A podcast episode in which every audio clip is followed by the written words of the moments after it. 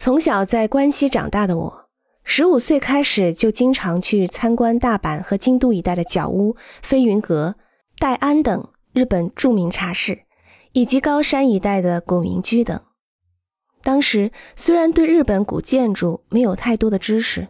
但是还是感觉到了趣味性浓重的树迹屋，不如充分发挥了自然材质感、限制装饰的书院造型式的那种力量感、美感更有吸引力。我第一次单独一人周游日本时，到达了四国的高山，看到了当地的传统民居，感觉到了其中表现出的谦逊异域美学。我的心又一次被风土培育出来的真正意义上的普遍性所打动。也许是在亲身感受日本传统的过程中，无意识的更加接近了自己所理解的日本建筑本质性的东西。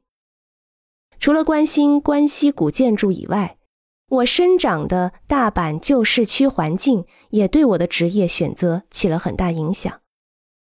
这是一个整个街区都沉浸在物的生产这样一种气氛的地区，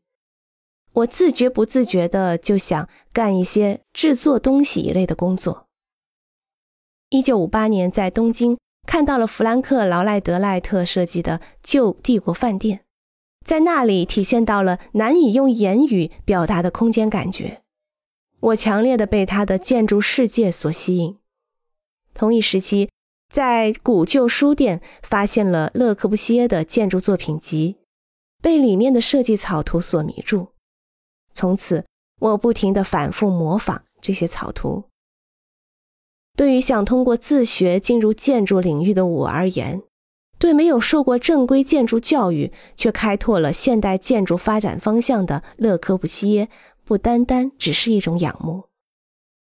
勒克布西耶在自己二十多岁的时候。为了探索西方古典建筑的根源，进行了长途跋涉的旅行。